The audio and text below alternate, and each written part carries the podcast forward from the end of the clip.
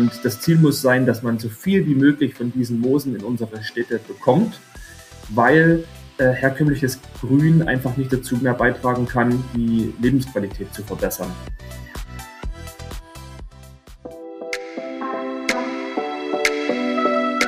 Heute im Grüne Startups Podcast Peter Sänger, Co-Gründer und CEO von Green City Solutions. Unsere Moderatorin Nele Hofmann hat sich mit Peter über biologische Luftfilter aus Moos unterhalten und gefragt, wie Feinstaubbelastung und Überhitzung zu ernsten Problemen unserer Städte geworden sind. Außerdem gibt der studierte Garten- und Landschaftsbauer spannende Einblicke in die Kindheit innerhalb einer selbstständigen Familie und erzählt, welche Werte er damals schon mitgenommen hat. Insgesamt erhältst du wertvolle Insights in den spannenden Prozess der Gründung, die Hürden, die auf dem Weg entstehen können und das Mindset, das es braucht, um die Geduld niemals zu verlieren. Neugierig geworden? Dann viel Spaß und gute Unterhaltung jetzt mit einer neuen Folge des Grüne Startups Podcast.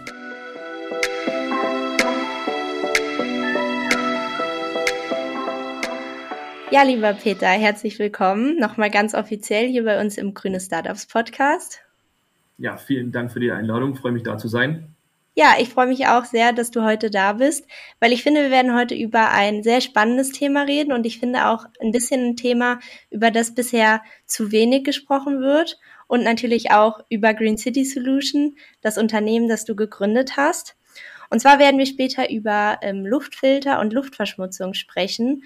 Und ich muss sagen, vor der Recherche ähm, habe ich darüber eigentlich noch nicht so viel gehört. Es war irgendwie immer mal wieder in den, in den Nachrichten mal, aber irgendwie nicht in dem Maß, wo ich dann dachte, nach meiner Recherche, das müsste, da müsste eigentlich mehr drüber geredet werden. Aber ich denke, du wirst da heute so ein bisschen Licht ins Dunkel bringen. Und als ich recherchiert habe, habe ich mich natürlich auch mit deiner Person auseinandergesetzt und habe herausgefunden, dass du an der Hochschule für Technik und Wirtschaft in Dresden studiert hast, dass du deinen Bachelor und deinen Master gemacht und gleichzeitig hast du aber auch ähm, im Garten- und Landschaftsbau gearbeitet. Und da würde mich jetzt interessieren, was hast du da genau gemacht und was hast du da gelernt? Beziehungsweise was hast du da vielleicht sogar gelernt, was später auch zur Gründung deines Unternehmens beigetragen hat? Das ist eine gute Frage zum Start. Also ich bin in einem Garten- und Landschaftsbaubetrieb groß geworden, aufgewachsen und da lernt man natürlich quasi von der Pike auf, was es bedeutet, mit Pflanzen zu arbeiten, umzugehen. Auch die Schönheit der Natur lernt man kennen.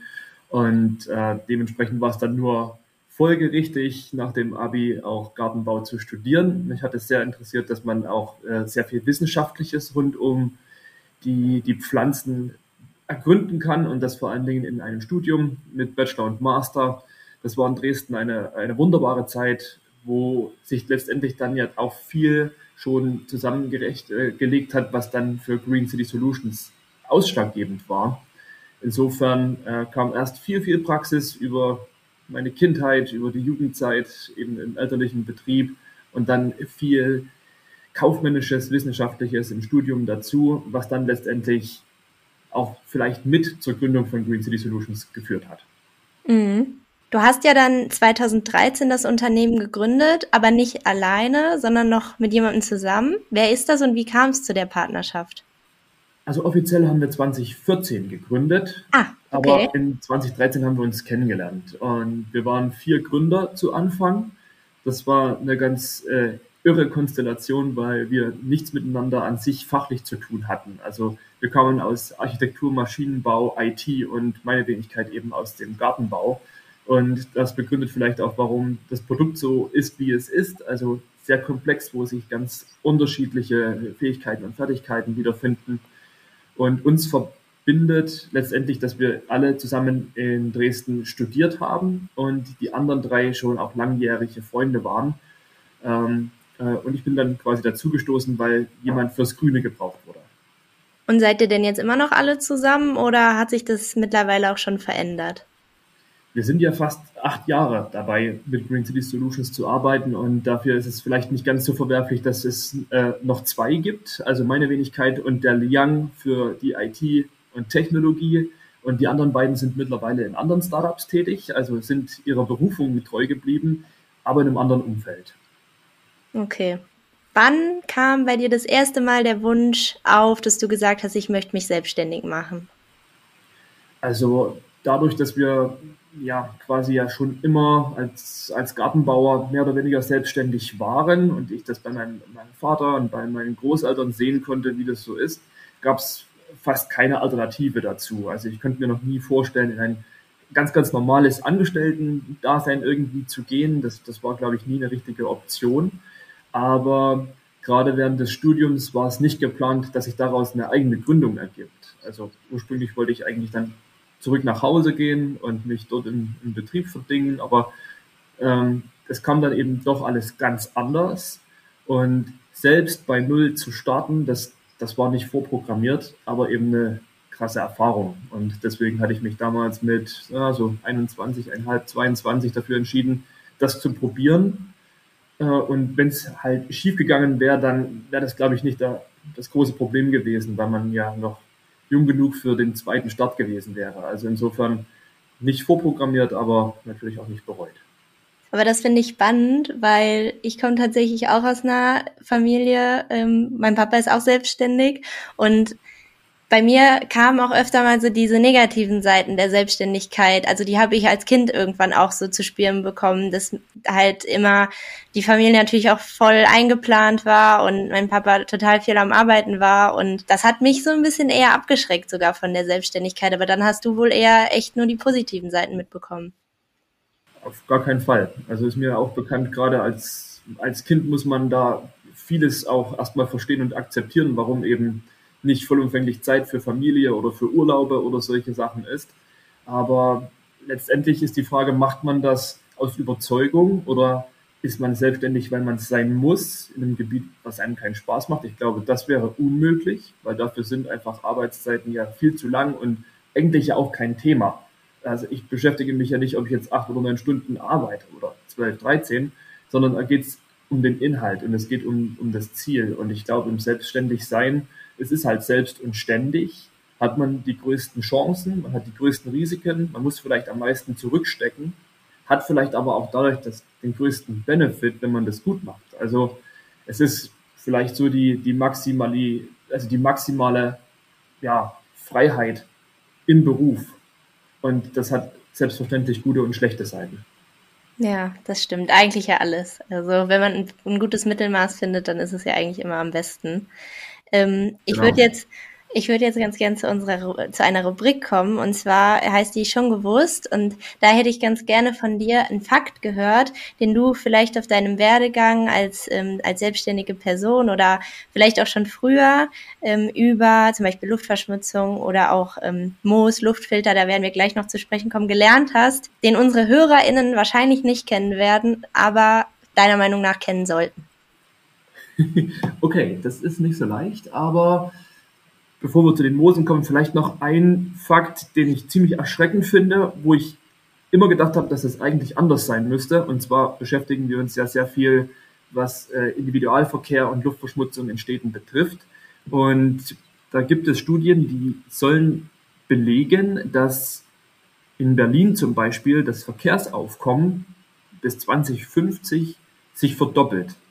Und das entspricht ja eigentlich genau nicht dem, was wir alle wollen, nämlich, dass wir alle mehr Bus und Bahn und Öffis fahren und dieser Individualverkehr zurückgeht und wir viel mehr Platz für grüne Straßen und Spielstraßen haben. Und ich dachte immer, dass das zur Zukunft dazugehört und wir unsere Städte auch eher nach den Menschen planen können und eben nicht nach Fahrzeugen, egal was es für Fahrzeuge sind. Und ich war echt erschrocken, als ich gelesen habe, dass zum Beispiel in Berlin, aber es gilt nahezu für alle europäischen Städte, sich dort das Individualverkehrsaufkommen verdoppeln wird in den nächsten 30 Jahren. Und, äh, irgendwie ein krasser Fakt, den ich immer so im Hinterkopf habe. Aber also, wie, aber wie kann das denn sein? Das ist, also das finde ich jetzt aber wirklich auch erschreckend. Also verdoppelt. Ja. Wahnsinn. Also wir haben einfach die, die Zunahme natürlich trotzdem noch an, an Menschen, die in die Städte wandern, das, das weiß man ja. Aber man weiß eben jetzt mittlerweile auch, dass sich die Gewohnheiten mehr noch zur Individualität entwickeln und die Attraktivität von den Öffis halt so Stück für Stück abnimmt. Und damit hat man einfach einen riesen Zielkonflikt. Mhm. Und es wird eben durch Elektroautos zum Beispiel ja nicht aufgehalten, sondern vielleicht sogar noch befeuert, weil man sagt, jetzt bin ich zwar emissionsfrei in der Stadt unterwegs, aber den Platz braucht man halt trotzdem noch. Ja, ja. Ja, aber vielleicht ist das jetzt eine gute Überleitung ähm, in den nächsten Teil und zwar so ein bisschen über die Gründung zu sprechen. Und zwar ähm, wäre es super, wenn du vielleicht Green City Solution jetzt einmal kurz vorstellen könntest und vielleicht auch erklären könntest, was eigentlich euer Impact ist. Ja, sehr gerne. Also wir bei Green City Solutions beschäftigen uns damit, Moose als einen ganz interessanten Organismus in die Städte zu bringen. Die kennt man eher aus natürlichen Habitaten und unsere Aufgabe ist es, äh, zusammen mit Technologie die Moose in unseren Lebensräumen verfügbar zu machen, weil die ganz tolle Eigenschaften haben. Die können nämlich Luft reinigen, sie können sie kühlen, sie können Keime und Bakterien abtöten. Und das Ziel muss sein, dass man so viel wie möglich von diesen Moosen in unsere Städte bekommt, weil äh, herkömmliches Grün einfach nicht dazu mehr beitragen kann, die Lebensqualität zu verbessern. Äh, und insofern ist es unsere Aufgabe, Produkte zu entwickeln, die für alle Anwendungsgebiete Möglichkeiten aufbauen, äh, besonders schönes, innovatives Grün in unsere Städte zu bringen. Und im Kern des ganzen Tuns sind immer diese kleinen, unscheinbaren Organismen, die Moose. Hm. Ja, die Idee dazu kam ja dann dir und deinen, ähm, deinen drei Freunden, also ihr wart ja zu viert, hast du gesagt. Ähm, kam er euch irgendwann, wie, wie sah dann so der Prozess von der Idee wirklich bis hin zur Gründung des Unternehmens aus? Ähm, kann mich noch sehr gut daran erinnern, wie es so Stück für Stück losging. Das war alles so, so freigeistliche Aufbruchsstimmung. Wir treffen uns in, in so einem Architekturbüro. Äh, das was von der, also es war so ein Arbeitsraum, der von der Uni gestellt wurde. Da konnte man sich halt einfach treffen und äh, über Sachen diskutieren. Die meisten haben neben ihr dran irgendwie ihre Arbeiten geschrieben und wir saßen da an einem Tisch und haben angefangen zu zeichnen und haben die ersten Produktideen auf Papier gebracht und gesurft, was, was Märkte betrifft und was es denn schon gibt oder ob es irgendwas Vergleichbares schon gibt, warum andere Sachen schon äh, nicht geklappt haben. Und das war so das erste Eintauchen in diese ganze Startup-Welt. Also nicht nur Gründung, sondern dieses, diese Startup-Phase, das war damals noch nicht allzu populär. Also mittlerweile, glaube ich, weiß ja jeder, was ein Startup ist, aber damals war das noch ein bisschen anders. Und ähm, so ging dann Stück für Stück alles los, bis hin zu, wir kaufen jetzt äh, im Baumarkt ein und bauen mal was und gucken uns das an, ob das schön aussieht und schreiben nebenbei einen Businessplan, um vielleicht das erste Startkapital zu generieren, was uns zum Glück auch dann gelungen ist. Und man tauscht sich aus mit anderen Gründern oder mit Professoren, die irgendwie im Gründungsbereich ihren Schwerpunkt haben und baut so Stück für Stück den, den Geschäftsplan und so die, die Ideen werden konkreter, bis man dann irgendwann gezwungen ist zu sagen, ja, wir wollen jetzt gründen oder wir wollen es vielleicht doch nicht. Und bei uns war das äh, mit dem Bewilligen des Gründerstipendiums in 2013. Daran hängt eben, dass man dann auch eine Gründung vollzieht. Und wie war da so die Reaktion von deinem Umfeld und auch vielleicht so von Freunde und Familien? Haben die euch da unterstützt oder war da auch erstmal so Skepsis da? Das war sicherlich gemischt und ich denke auch gerade in der Anfangsphase war es nicht so leicht zu erklären, was wir da eigentlich vorhaben. Ähm, und das wirft natürlich eine Skepsis erstmal auf, aber eben weil wir noch so jung waren, war das, glaube ich, kein großes Problem. Und wir waren jetzt nicht in der Zwangssituation, dass dringend zu Hause irgendwas hätte übernommen oder gemacht werden müssen. So war die Freiheit einfach da. Und dadurch, dass das Gründerstipendium uns auch finanziell einen gewissen Druck abgenommen hat, war die Entscheidung für alle, glaube ich, erstmal die gute. Hm. Ja, das wäre jetzt auch schon meine nächste Frage gewesen, und zwar zur Finanzierung. Ihr habt dann dieses Gründerstipendium bekommen und ähm, das hat dann erstmal so die Anfänge, dafür hat es dann erstmal ausgereicht. Das hat gereicht, eine gewisse Zeit, also so in etwa ein halbes Jahr. Und dann mussten wir uns aber schon echt viel Gedanken machen, wie soll es denn dann weitergehen. Wir wussten, dass das wahrscheinlich ein kapitalintensives Thema wird, was wir da machen, weil es ist Hardware, es ist sehr vielseitig, wir brauchen technologische Entwicklungen, also alles Sachen, die einfach sehr viel Geld kosten. Und deswegen war für uns sehr frühzeitig klar, dass wir da Kapital benötigen. Ob das jetzt von einer Bank ist oder ob das vielleicht sogar schon Risikokapital von einem Investor ist, das war uns noch nicht so klar, aber ähm, das musste dann relativ schnell definiert werden. Und dann ging es auch relativ schnell und wir saßen bei einer Bank und mussten die überzeugen, dass das eine gute Sache ist, was wir vorhaben. Und die ersten Banken fanden das alle amüsant, aber mehr auch nicht. Und dann hatten wir das Glück, dass wir kurz irgendwie vor dem Aufgeben müssen tatsächlich eine Bank gefunden hatten, die uns dann natürlich äh, verbürgt hat über, über Kopf und Kragen, aber uns dann das Startgeld gegeben hatte. Es war auf jeden Fall eine ziemlich brenzliche Situation, weil wir da noch sehr früh am Anfang waren und äh, wir uns da mehrfach fragen mussten, ob wir das überhaupt weitertreiben wollen oder ob man dann auch sagen muss, okay, jetzt ist leider Schluss, weil hat nicht geklappt. Hm. Und als ihr dann sozusagen das Startgeld hattet, wie sahen dann eure ersten Steps im Unternehmen aus? Wir hatten ja schon einen ziemlich konkreten Plan und wussten, wenn das Geld jetzt kommt, egal woher es kommt, müssen wir das und das einkaufen, den und den äh, Schritt gehen. Und deswegen hatten wir mit dem positiven Bescheid, dass das Geld uns bald erreichen sollte, äh, direkt losgelegt. Und ich weiß noch, wir hatten ein, ein Werkzeug gekauft, das besondere Pflanztöpfchen herstellen kann. Das war für uns ein Riesending. Das konnte man nicht irgendwie von der Stange kaufen, sondern das musste eben für uns hergestellt werden. Das war sündhaft teuer und äh, benutzen wir heute nicht mehr, brauchten wir eigentlich gar nicht mehr. Aber ach, das war für uns so echt ein Kern, weil damit konnten wir vertikal Pflanzen in die Stadt bringen. Das war so der Schlüssel. Und wir wussten, dass wir eben zu viert nicht allzu lange durchhalten können. Wir brauchten Unterstützung im, im medialen Bereich. Wir mussten ja bekannt werden. Wir brauchten Unterstützung in den einzelnen Technologiebereichen. Und so hat es auch gar nicht so lange gedauert, bis wir die ersten MitarbeiterInnen hatten. Und dann tickt die Uhr, weil hat man klar auch ein kleines Büro bezogen. Das war zum Glück noch im, im Uni-Umkreis, das war nicht teuer. Ähm, das war teilweise for free, das war toll. Aber trotzdem musste man ja verschiedene Sachen einfach machen. Und mit dem Geld sind wir äh, so weit gekommen, wie wir mussten tatsächlich. Das hat gut geklappt, aber ähm, das, damit kam der ganze Ball ins Rollen. Und damit wurde es halt immer auch etwas äh, anstrengender, den ganzen Sachen nachzukommen. Aber gerade außer dieses Bekanntwerden würde mich mal interessieren, weil jetzt ist es ja klar, über Social Media läuft es, aber also 2014 war das ja schon auch noch ein bisschen anders. Wie, wie seid ihr denn da vorgegangen? Also Social Media gab es ja zum Glück auch schon, aber in einer ganz anderen Qualität wahrscheinlich. Dann bei ähm, Facebook, oder? Genau, also mit Facebook haben wir definitiv angefangen. Und ähm, das hat auch ganz gut geklappt. Aber ich meine, wenn man keine Follower hat oder begeisterte Leute, die das Produkt kennen und lieben, dann kriegt man da auch nichts so richtig vom Fleck. Also und äh, für, für Performance Marketing bezahlbares zum Beispiel, da hatten wir einfach keine Kohle. Das ging nicht.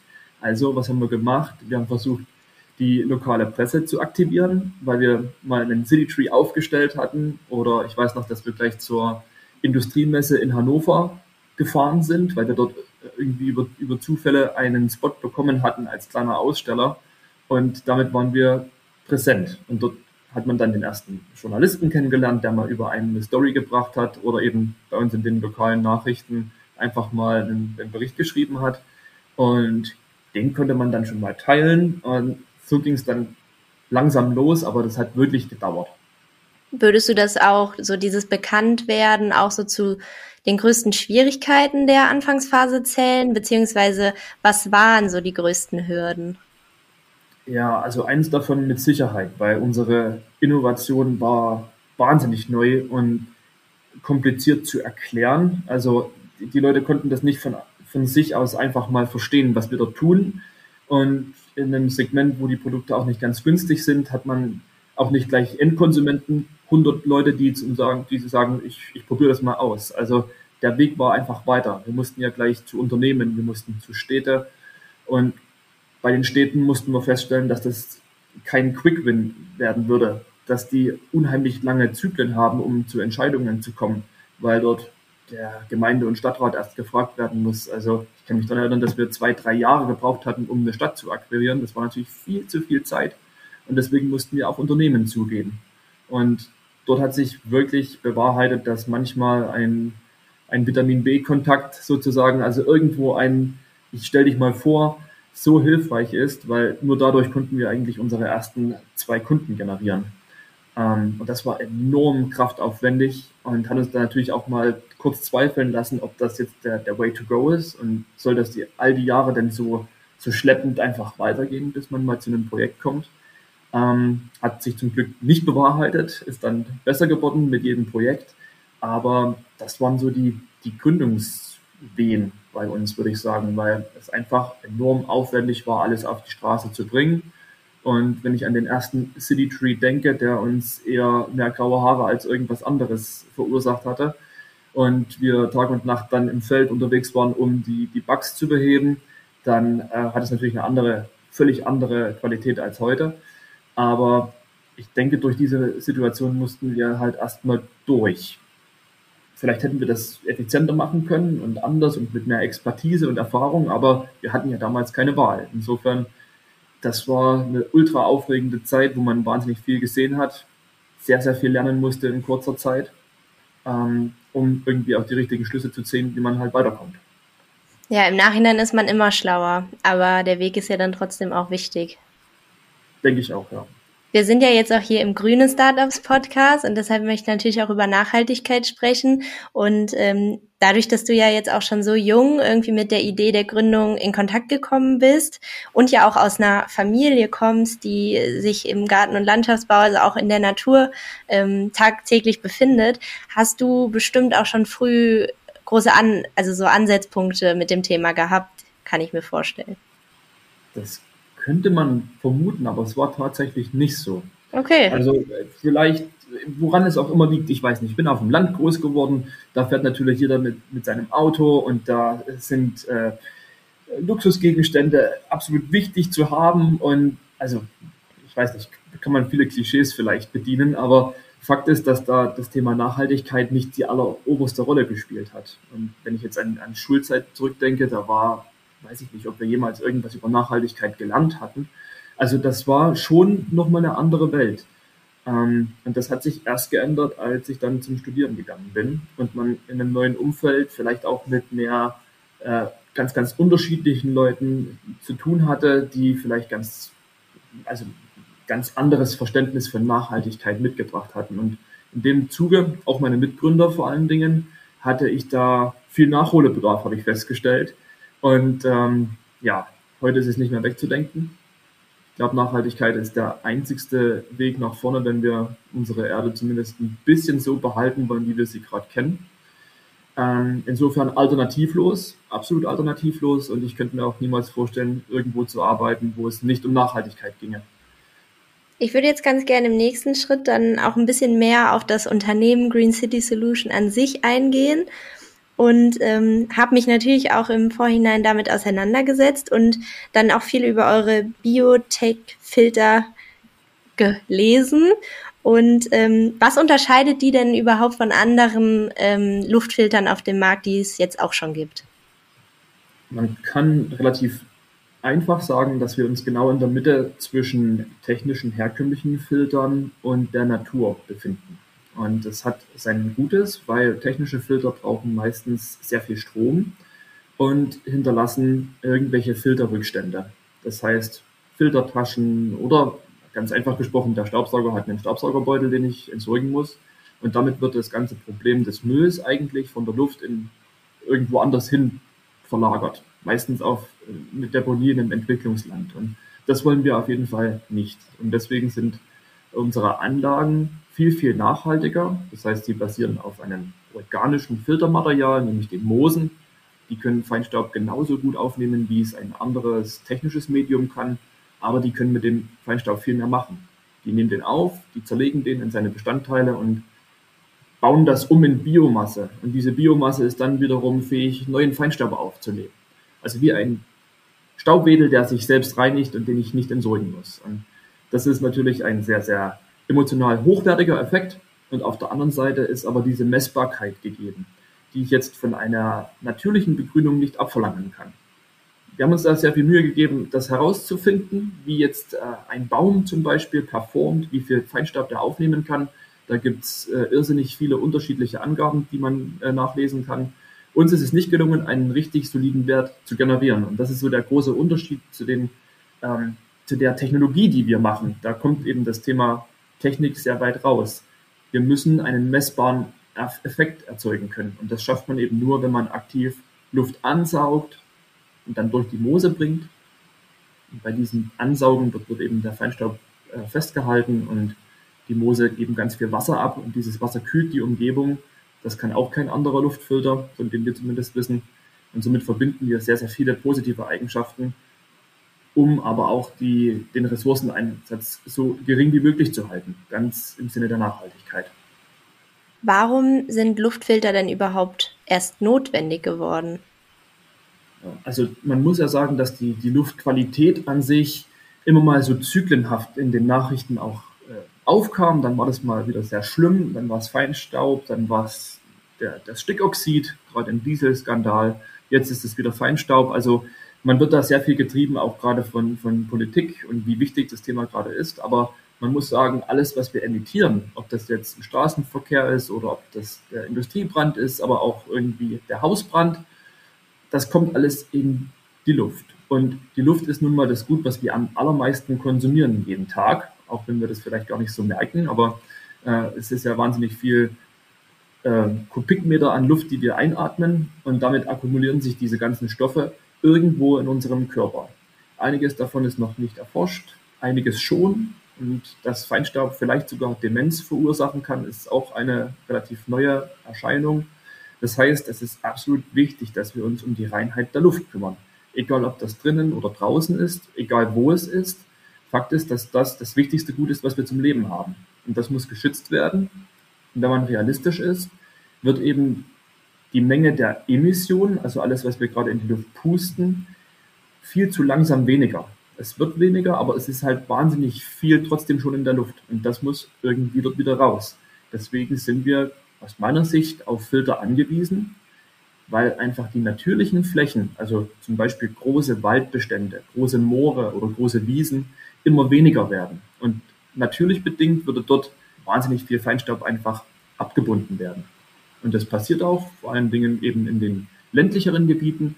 Aber das, das Gleichgewicht ist schon längst nicht mehr da. Und damit haben wir halt einfach massiv Partikel in der Luft, die dort wieder raus müssen. Feinstaubbelastung und Überhitzung führt ja auch jedes Jahr zu wirklich erheblichen, auch gesundheitlichen Schäden auch der Menschen. Du hast jetzt eben schon gesagt, es wird immer so zyklenhaft in den Nachrichten dann man auch mal darüber berichtet. Man hört immer mal wieder den Begriff Feinstaub. Aber wenn das doch so wichtig ist, warum denkst du, also was sind Gründe, warum da vielleicht nicht auch mehr drüber gesprochen wird? Ich vermute mal, weil wir in einer Welt der Extreme leben und äh, es vielleicht immer wieder andere, extremere Sachen gibt, über die berichtet wird oder auch werden muss. Und dann geraten Themen, die so, so Dauerbegleiter sind, wie der Feinstaub zum Beispiel, vielleicht eher in den Hintergrund. Und äh, man kann es jetzt am, am, Thema Corona gut sehen. Es gibt dann ab und zu mal Parallelen, wo jemand ins Licht tritt und sagt, naja, äh, Feinstaub und Corona hat krassen äh, Signifikanz, also einen Zusammenhang. Das heißt, äh, je mehr Feinstaub, desto mehr äh, Corona-Hotspots kann man zum Beispiel auf Karten sehen. Und dann kommt das Thema mal wieder so als Seiterscheinung wieder hoch. Ähm, oder gerade bei den Hitzeinseln, wenn man jetzt denkt, der letzte Sommer war nicht besonders gut, also er war nicht so heiß. Ähm, eigentlich war er ein absolut durchschnittlicher, guter Sommer. Aber die Leute vergessen das, weil eben die zwei Sommer vorher wahnsinnig heiß waren. Und manche haben zum Beispiel vermutet, dass der Klimawandel deswegen gar nicht existiert, weil wir ja einen kühlen Sommer hatten. Also da sieht man, wie, ja, wie kontrovers dieses Thema halt dann auch gehandhabt wird. Und deswegen sehe ich uns dann ein bisschen auch in der äh, Verantwortung, ordentlich zu kommunizieren, natürlich auf diese Themen aufmerksam zu machen, auch zu sagen, was wir leisten können, um gerade den, den Hitzeinselstau in, in Städten zu reduzieren und halt mit Fakten zu überzeugen. Ähm, das ist ein ganz, ganz wesentlicher Punkt. Wie sieht es denn da in der Forschung aus? Also wird da im Moment wie, also wie kannst du das beurteilen? Wird da im Moment viel drüber geforscht, geforscht auch? Ich denke schon. Ähm, das Thema an sich, also es hängt stark mit der öffentlichen Wahrnehmung auch zusammen, weil letztendlich Forschung muss jemand bezahlen und die Bezahlung hängt meistens äh, von der Präsenz und von der Wichtigkeit und Relevanz äh, ja, und, der, und der Wahrnehmung ab. Das heißt, auch das ist wahrscheinlich eher zyklisch. Und äh, man sieht zum Beispiel eine Verschiebung, dass jetzt sich natürlich wahnsinnig viel in Richtung Pandemie und äh, verschiedene Viren und wie können wir vermeiden, dass das nochmal passiert, entwickelt. Und ich schätze mal, dass dadurch viele andere Sachen natürlich in der Zukunft es schwerer haben werden, einfach geforscht zu werden, weil dafür das Geld weniger wird. Mhm. Eigentlich wollte ich da später drauf zu sprechen kommen, aber weil du es jetzt eben auch schon kurz angesprochen hast, Stichwort Corona, da hat man ja jetzt auch immer mal wieder so Luftfilteranlagen gehört, gerade was auch so Schulen angeht. Das ist jetzt natürlich ein anderer Kontext, aber da ist es ja auch sehr kontrovers, äh, wie darüber geredet wird. Manche sagen, das ist das Wichtigste überhaupt. Manche sagen, ja, ist zu teuer und äh, weiß ich nicht. Äh, was ist denn da deine Meinung zu? Das ist ähm, Wahnsinn, wie man, wie man dort wieder deinformiert war und wie hilflos oft die Schulen waren, weil sie nicht wussten, was sie tun sollten. Dann gab es Empfehlungen von dem Land und von, vom Bund und die waren komplett kontrovers gegen, gegensätzlich.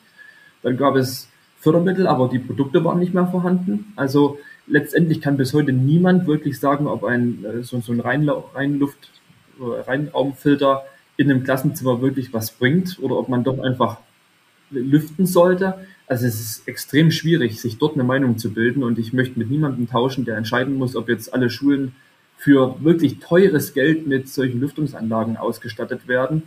Ähm, wenn dann irgendwo ein Bild auftritt und zeigt, dass durch so einen Lüfter zum Beispiel die Coronaviren viel weiter verbreitet werden im mhm. Zimmer. Also total schwierig, sich dort eine Meinung zu bilden. Wie gesagt, ähm, ich bin froh, dass ich dort kein Entscheider bin und Entscheidungen treffen muss.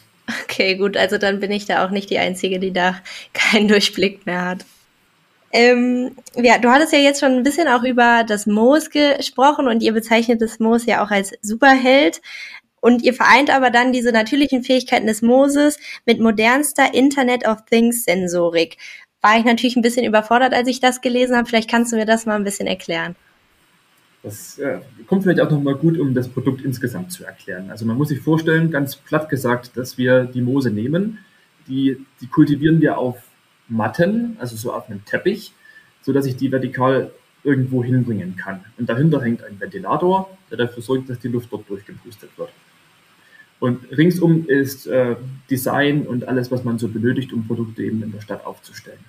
Und würde ich jetzt diese Moose einfach dort hinbringen und durchlüften, dann werden die wahrscheinlich nach, naja, so ein, zwei, drei Tagen hinüber, weil die diesen Stress ja gar nicht gewohnt sind und dort in der Stadt zum Beispiel natürlich vielleicht gar nicht vorkommen würden.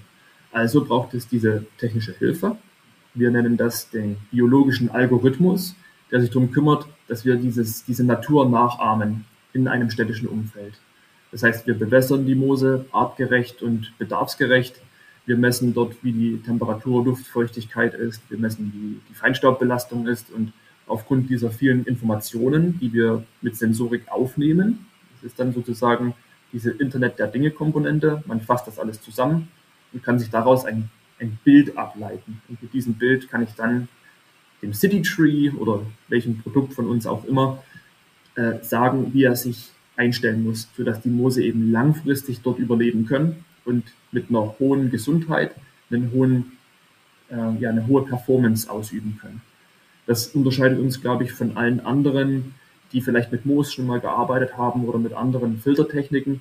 Äh, wir haben die, die Kunde über diese Moose an sich verfeinert und eben mit dieser Technologie verzahnt. Und das sorgt dafür, dass man sehr, sehr lange Freude an diesen Moosen hat und die für uns eben diese wichtige Umweltdienstleistung erbringen können. Das klingt für mich aber jetzt auch nicht so, dass man den, zum Beispiel den City Tree jetzt irgendwo hinstellt und dann nichts mehr machen muss, sondern man muss sich schon regelmäßig auch drum kümmern. Habt ihr dann an den Standorten auch immer jeweils ähm, Menschen, die dann dafür zuständig sind? Also es gibt Wartungspartner, das auf jeden Fall. Aber unser Ansinnen ist eben, dass der City Tree für sich selbst erkennen kann, wie jetzt die Rahmenbedingungen sind und sich darauf auch einstellt. Ah, okay. Also das Ziel muss schon sein, dass das wartungsarme, sehr nutzerfreundliche Produkte sind. Und ähm, daran arbeiten wir ja immer weiter. Es gibt Ausnahmen, die Moose sind Lebewesen, die können krank werden. Und dafür ist dann eben auch der Wartungspartner zuständig, falls es dort Bedarf gibt. Aber an sich ist die Aufgabe unserer Produkte, sich um die Moose zu kümmern. So kann man es, glaube ich, am besten sagen. Und uns Auskunft darüber zu geben, wie die Moose gerade performen. Das macht man eben auch anhand von Daten, die analysiert werden können, die auch direkt an den Produkten angezeigt werden können. Also heute hat so und so viel Luft hier durchgeströmt und so und so viel konnte abgereinigt werden und das ist gut für euch Leute, die hier vorbeilaufen, weil Feinstaub einfach nicht gut ist. Also so kann man sich das vorstellen, als, als Kommunikation, als Hilfe, dass auch die Bevölkerung versteht, warum ein City Tree jetzt zum Beispiel an einer Kreuzung steht. Und für uns natürlich ganz wichtig, um weiter zu lernen, um zu verstehen, wie kann man den Moosen es eben noch artgerechter machen, können wir die noch weiterentwickeln, dass sie noch besser Feinstaub filtern oder noch mehr Kühlung abgeben oder andere Stoffe aufnehmen können. Also wir lernen daran und hoffentlich auch die Leute, die sich äh, fragen, was das jetzt eigentlich für ein Produkt ist, kriegen ein Gefühl dafür, was wir da eigentlich tun. Wenn dann wirklich so ein City Tree aufgestellt wird, wie kann ich mir das vorstellen? In welchem Radius filtert der denn dann überhaupt die Luft? Eine pauschale Aussage ist schwierig, weil wir draußen mit natürlich den, ja, den, den, den Witterungsbedingungen zu tun haben. Aber wir haben sehr viele Tests gemacht und können mittlerweile schon sehr gefestigte Daten auch dazu ausgeben. Wir wissen, dass in einem in etwaigen Umkreis von 100 Quadratmetern um einen City Tree oder auch um einen City Breeze die Luft signifikant besser ist. Und das heißt, das nimmt natürlich ab in Entfernung zum Produkt, aber gerade im direkten Umfeld ist das spürbar, weil vor allen Dingen Luft, die kühler ist und etwas angefeuchtet ist, sich einfach besser atmen lässt. Ob da jetzt viel oder wenig Feinstaub drin ist, dafür sind unsere Sinnesorgane leider nicht ausgelegt, um das zu detektieren. Deswegen muss man dort eine visuelle Hilfe geben, zum Beispiel über einen Feinstaubwert. Aber gerade diese Erfrischung diese Kühle, die vier bis acht Grad betragen kann in der direkten Umgebung, das merke ich absolut. Und es ist manchmal lustig, die Leute auch zu beobachten, wenn sie an den Produkten vorbeilaufen und sich dann erstmal wundern, wo jetzt diese frische Luft herkommt und nochmal zurückgehen und sich das anschauen. Und dann sieht, sieht man, dass es tatsächlich auch einen, einen erlebbaren Effekt hat. Das, also das finde ich jetzt überraschend. Das hätte ich jetzt nicht gedacht, dass wirklich so, so ein großer Radius ist. Wo findet man denn die City Trees jetzt bisher? Also ich muss zugeben, ich habe bisher noch keinen gesehen. Also es wird sich hoffentlich auch bald ändern, weil immer mehr von unseren Produkten in den Umlauf kommen. Äh, man muss sagen, dass wir gerade im Ausland sehr erfolgreich sind. Also gerade in Großbritannien sind viele Projekte realisiert rund um London, aber auch bis nach Newcastle und jetzt äh, werden auch neue Pro Produkte nach äh, Nordengland, nach Schottland geliefert werden. Ähm, aber auch hier in Deutschland haben wir äh, in Erding bei München einen City Tree. Wir haben in Bonn einen der längsten Projekte ähm, äh, vor der Telekom-Zentrale. Wir haben hier in Berlin zwei City Trees stehen. Äh, in Braunschweig werden jetzt im Januar zwei neue City Trees installiert. Also es wird flächendeckender, auf jeden Fall. Und ähm, gerade auch mit den neuen Produkten, dem City Breeze, aber auch der, der Wandapplikation, also für Gebäudefassaden zum Beispiel, sehen wir einen riesen Einsatzgebiet auch hier in Deutschland. Wer kann denn überhaupt alles dann diese Filteranlagen kaufen? Also es müssen ja bestimmt auch Voraussetzungen erfüllt sein, oder? Also letztendlich, theoretisch könnte es jeder kaufen, das schon, aber man braucht natürlich einen gewissen Platz und auch äh, eine gewisse Absicht, warum man äh, in eine, ja, eine, eine grüne An äh, Frischluftanlage investiert. Da kommen einem natürlich sofort die Kommunen als, als erster Interessent entgegen. Das tun wir auch, aber wie gesagt, das ist eben ein langfristiges Geschäft. Ähm, für Unternehmen kann es sehr spannend sein, weil zum Beispiel andere Technologie in unseren Produkten mit verbaut werden kann. Das kommt dann zum Beispiel unter dem gesamten Begriff Smart City zum Tragen, wenn weitere Sensorikhersteller ihre Sensoren dort drin haben wollen oder denkt einfach an die Ladeinfrastruktur der Zukunft man könnte am City Tree zum Beispiel sein Telefon laden, aber auch Roller und Scooter und in Zukunft vielleicht sogar E-Autos. Das heißt, wir sehen uns da als so eine, eine Multiplattform für verschiedene Dienstleistungen bis hin zur kleinen Paketstation, die uns schon mal angeboten wurde, als so, so kleines Gimmick noch mit in den Produkten. Und ähm, dort versuchen wir eben die besten äh, ja, Symbiosen herzustellen. Und das funktioniert sehr gut. Und beim City Breeze ist das, glaube ich, nochmal etwas deutlicher. Jeder kennt die Werbestelen, die in der Stadt schon rumstehen, wo jetzt äh, Filme drauflaufen oder einfach nur Plakatwände.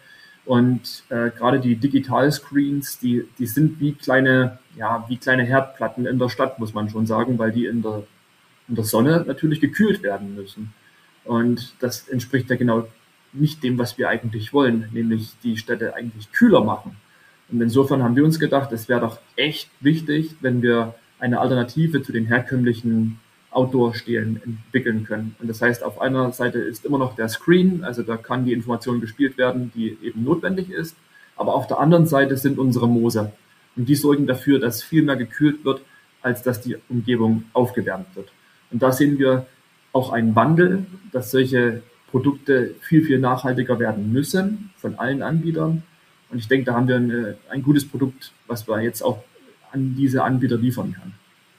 Also die Wichtigkeit von Luftfiltern ist, denke ich, jetzt äh, in den letzten 40 Minuten klar geworden. Vielleicht kannst du das auch nochmal in Bezug auch wirklich auf die Klimakrise, die ja immer schlimmer wird, nochmal in ein, zwei Sätzen zusammenfassen. Warum sind Luftfilter wirklich so wichtig in Zukunft?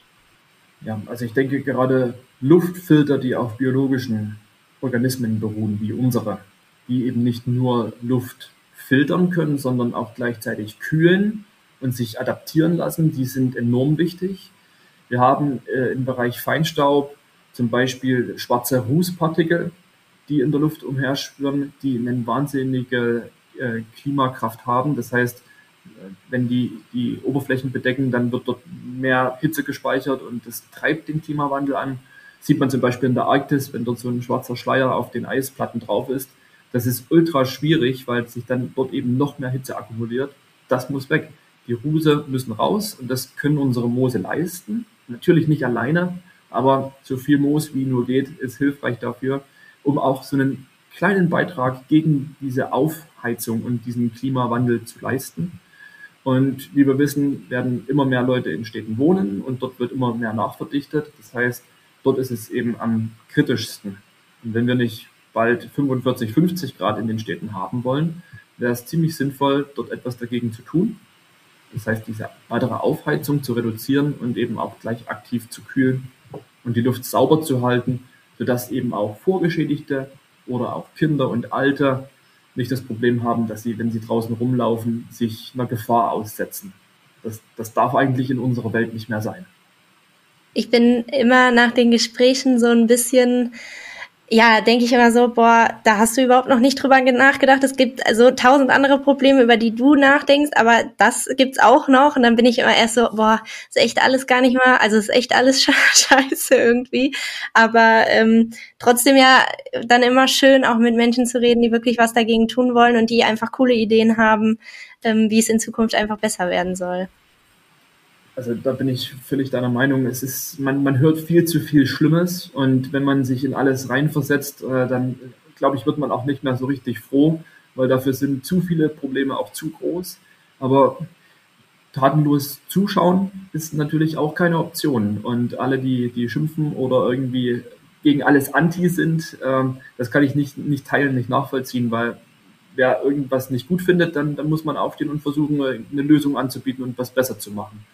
Und daraus schöpfen wir, und ich glaube, meine Teamkolleginnen, die sehen das ähnlich, deswegen arbeiten sie bei uns, die, die wollen was tun. Die wollen aktiv etwas tun, mit Sinn bei der Arbeit sein. Und ich denke, wir haben alle das Ziel, einfach wahnsinnig viel Moos in unsere Städte zu bringen. Okay, ähm, jetzt würde ich so langsam Richtung Ende kommen und habe auch noch mal jetzt ein, ähm, noch ein paar wichtige Fragen. Und zwar, ähm, wie wird man ein guter Unternehmer oder eine gute Unternehmerin aus deiner Sicht? Also ich weiß nicht, ob man als Unternehmerin geboren wird oder ob man das lernen kann. Keine Ahnung.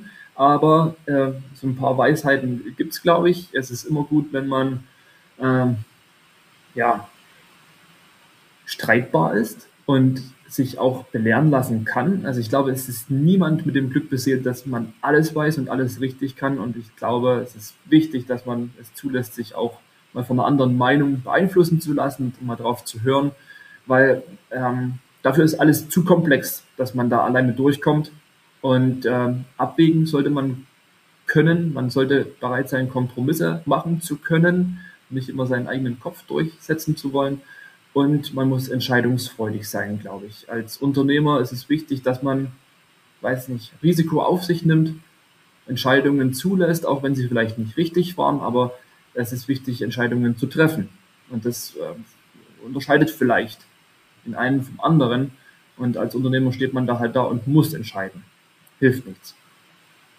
Und wie schöpfst du jeden Tag so die Motivation und die Ausdauer weiterzumachen, auch wenn du vielleicht viele Hürden auch in den Weg gelegt bekommen hast? Ähm, dafür ist das Thema einfach zu wichtig und zu gut, dass man da einfach die, die Lust dran verliert oder keine, keine ja, Motivation mehr hat, früh auf Arbeit zu kommen. Ähm, freue mich natürlich, dass, dass ich viele Gleichgesinnte hier habe, die einen auch mal helfen, wenn man nicht so gut motiviert ist oder nicht so gut gelaunt ist. Das hilft natürlich auch. Ähm, aber ja, es ist letztendlich die Mission, die uns treibt, äh, dass es da eben keine Alternative zu gibt, zu handeln. Das, das, das hilft einem schon, früh aufzustehen. Und ich möchte natürlich auch sehen, wie sich diese Saat, die wir die letzten Jahre gelegt haben, zu einer großen Pflanze entwickelt und wir wirklich groß und erfolgreich werden können. Und erfolgreich sehe ich hier im Sinne vom Impact. Also schaffe ich es wirklich, einen Straßen zu, zu begrünen, mit welchen Produkten auch immer wir anbieten können. Äh, und kann ich den Impact so groß machen, dass man da wirklich einen Unterschied spüren kann auf einem globalen Level. Und das ist das, was ich halt unbedingt beweisen möchte. Würdest du sagen, dass du jetzt, wenn du auch so auf deine Kindheit und auch vielleicht auch die Selbstständigkeit von deinen Eltern so zurückguckst, dass du das jetzt besser handelst oder ähm, hast du dir vielleicht auch viel von zu Hause abgeguckt? Tja, ich würde sagen, da, da kriegt man vieles auf jeden Fall mit und äh, sieht es, in, wenn es passiert, vielleicht anders, als man es jetzt so einschätzt. Aber ähm, ja, ich denke, man kann mit den mit den Methoden, die es auch heute gibt, vielleicht noch effizienter alles unter einen Hut bringen. Das war vielleicht früher gar nicht so möglich. Insofern ähm, es ist unheimlich wichtig, dass man so diese Balance hält. Man kann nicht immer von Work-Life-Balance sprechen. Ich glaube, das ist einfach zu vermessen dafür. Ähm, ist einfach zu viel zu tun. Aber es ist, ähm, glaube ich, gut, dass die Leute wissen, warum man das tut und ein gutes Verständnis dafür haben. Und dann sind die natürlich auch gewillt, einen zu unterstützen, ob das jetzt Familie sind oder Freunde ähm, ich glaube, das ist einfach wichtig. Mhm. Und damit kriegt man es dann auch irgendwie hin, alles unter einen Hut zu bekommen. Ja, das stimmt. Das, das ist ein schönes Schlusswort. Hast du vielleicht ganz zum Schluss noch ähm, ein Buch oder eine Serien- oder eine Filmempfehlung, die vielleicht so dein Denken in den letzten Jahren relativ stark geprägt hat? Also erfreulicherweise gibt es ja mittlerweile wahnsinnig viel Literatur zu Startups und wie gründe ich und wie kann ich groß werden und, und, und. Zur äh, Grundlektüre ist auf jeden Fall Zero to One von Peter Thiel zu nennen. Also das muss man, glaube ich, gelesen haben. Andererseits äh, fand ich auch jetzt die, die Autobiografie von Frank Thelen ganz interessant. Mhm. Also man, man, mag von ihm halten, was man will und ich glaube, da gibt es sehr kontroverse Meinungen, aber äh, was er beschreibt, was er alles gemacht hat und gesehen hat und wie er manche Situationen gehandelt hat, das ist einfach spannend zu lesen, finde ich äh, auch ziemlich inspirierend. Und als Film ähm, The Big Short fand ich ziemlich eindringlich, ähm, wo es darum geht, dass, der, ja, dass äh, Aktienspekulanten auf etwas wetten, was vorhersehbar war, aber irgendwie trotzdem niemand darauf geachtet hat, dass das passiert. Also das, das erklärt so ein bisschen die Verrücktheit der Welt, glaube ich, manchmal. Und ähm, daran, den könnte ich mir jeden Tag angucken. Weiß auch nicht warum. Ja, super, Peter. Ich glaube, dann sind wir durch. Vielen, vielen Dank für das Gespräch. Ich konnte dir super folgen. Ich habe richtig viel gelernt heute und ich glaube auch viel jetzt auch für mich für die Zukunft mitgenommen und ich hoffe, das geht unseren HörerInnen auch so. Das würde mich sehr freuen. Also nochmal vielen Dank für die Einladung.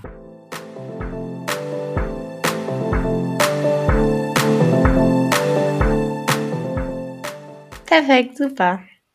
Ja, cool. Sehr gut du wolltest auf jeden Fall etwas runterladen, habe ich noch im Hinterkopf. Genau, ich mache jetzt mal hier Stopp.